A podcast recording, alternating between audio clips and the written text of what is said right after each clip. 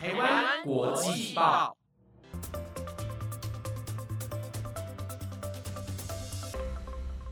，Hello，听众朋友们，大家好，欢迎回到台湾国际报专题留学派，我是主持人燕珍，我是易佳，Hello，大家，易家又来到我们节目，这周呢就是要跟大家分享他去尼泊尔发生的哪些大小事，大家千万不要转台哦。好的，那我们就直接切入正题吧。第一题会想要询问一家说，哎，那你为什么会选到尼泊尔服务呢？而不是什么其他，像是加拿大啊，或是其他东南亚的国家会选择尼泊尔？那我自己是还没有出过国的经验，所以我就很想要去一个可以很文化冲击的地方。这是一个点，然后另外一个是，我就有在听说尼泊尔是一个幸福指数很高的国家，我就很想要去了解，就是为什么他们的生活是如何，所以才会感受到很幸福、很有满足的感觉。因为我自己是辅导与智商学系的背景，所以就对于一个人他能够有心灵的富足的状态就很好奇，所以就对尼泊尔开始有点兴趣，然后最后也做了这个选择去那边。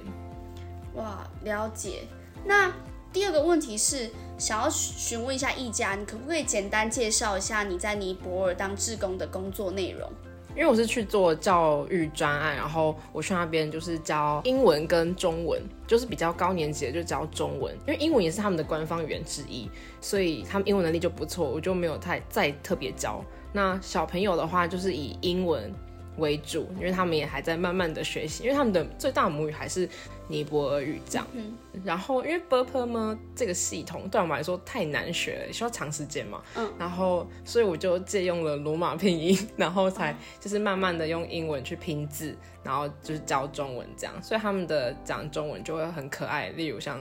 我简单模仿，就是你好吗的这种没有语调的方式，但是很可爱。哦，了解。那在出发之前呢，因为你是接着教育专案去教他们英文跟中文，那你有没有接受过怎么样的培训？还是你就是课程教材都自己摸索？嗯，主要是课程内容我是自己摸索，因为也有要做一些文化分享的部分，那我就自己做简报这样。然后对于在 IC 里面提供志工的服务，是有让他们请。之前有去过志工的学长姐的经验，就来跟我们分享。例如，你可能要注意哪些药品要带啊，或是你要先去打什么预防针，然后或是一些生活所需的东西的提醒，这样。所以我觉得也蛮好的，有先先告知我们该准备哪些东西，然后，所以最后我觉得只要烦恼的东西就是在课程上的准备而已，我觉得还蛮不错的。哦，了解了解。那你在尼泊尔服务，你遇到最大的困难跟挑战是什么？那你如何去克服它？虽然全部都还蛮挑战性的，但如果整体来讲的话，我觉得就是文化冲击实在太大了，就是那种大到我觉得很无时无刻我都在冲击，然后跟调试。就是一开始的时候，像是对于那边的环境，然后就可能我们现在。走在路上，可能大家脑袋的想象就会是哦，走在可能柏油路那种的路上，但是那边的日常是走在有点烂泥巴的那种地上，因为其实他在他们几年前就说尼泊尔发生大地震，其实对他们来说伤害非常大。然后就是地上，他们虽然有一些已经是平整的，但他们的平整的方式是已经走过无数遍，已经踩踏那些。屋瓦跟那些泥巴混杂而成的那种的平坦的地，所以就是就是如果不小心你就会跌倒，所以我每次去学校，其实我基本上一样的路我可以跌了好几次，因为就真的蛮危险的，然后脚也永远都会是那些泥巴，这样。这虽然现在看起来是很小的事情，但它已经是你无数刻都会发生的时候，你就会觉得很就是很冲击感。对，很冲击。然后这是日常，天哪，这是日常，这跟我原本认为的生活很不一样。对，然后还有语言上，有时候可能也不太能够去表达清楚，因为自己也是就是鼓起勇气才会去做这样的事情，这样。然后，呃，所以简单来讲就是文化冲击。然后一开始就觉得很开心，我想要去接受这样文化，但后来发现我在忍受了，我没有办法感受到。这边因为不一样的文化，所以我在学习，在享受。我们发现我没有那个包容性，我才发现就是原本我自己可能就是说，哎，我觉得我文化包容很好啊，我觉得都很喜欢其他文化什么的，但才没有嘞，就是去了之后才发现，天哪，我看什么都不顺眼，然后觉得自己根本就就是才没有想象中那个样子，直到那个时候才发现这个东西，但是又发现。就是当我在讨厌所有的日常的时候，可是又看到红爸红妈他们，为什么他们那么又幸福一个一个家庭，就坐在餐厅里面吃饭，那我凭什么去讨厌他们的日常、他们的生活、他们的文化？就才觉得就是天哪，我在干嘛？为什么我有这些想法？然后后来才渐渐的从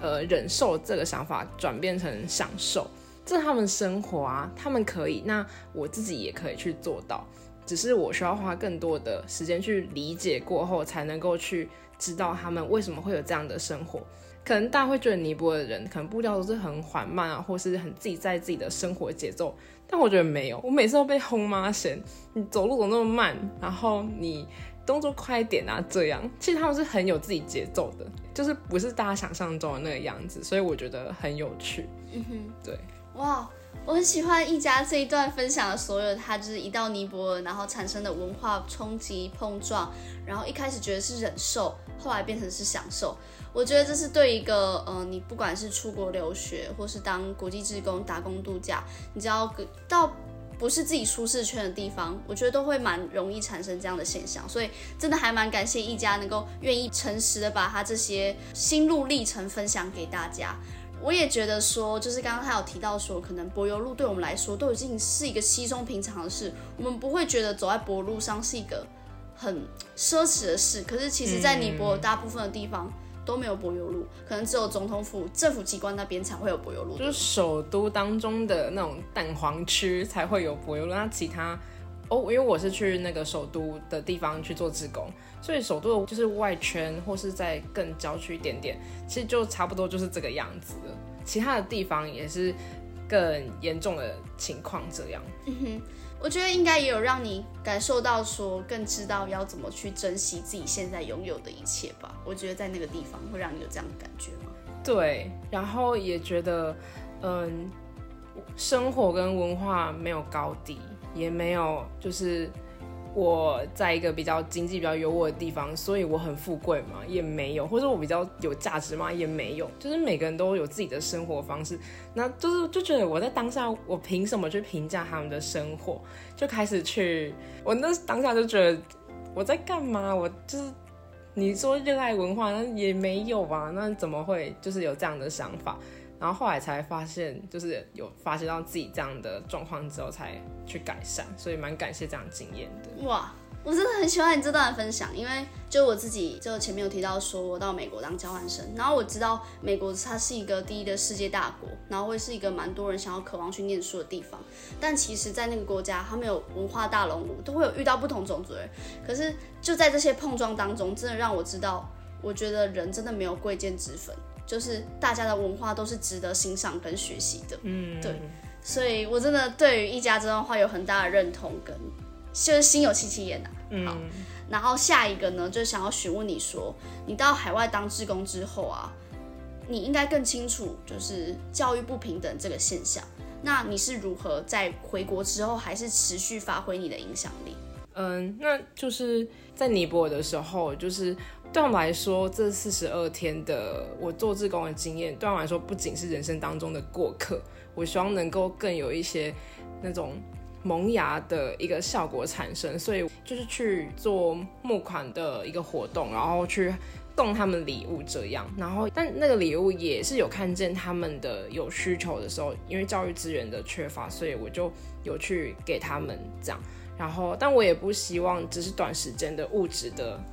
提供，所以因为学生嘛，我送他们文具，就是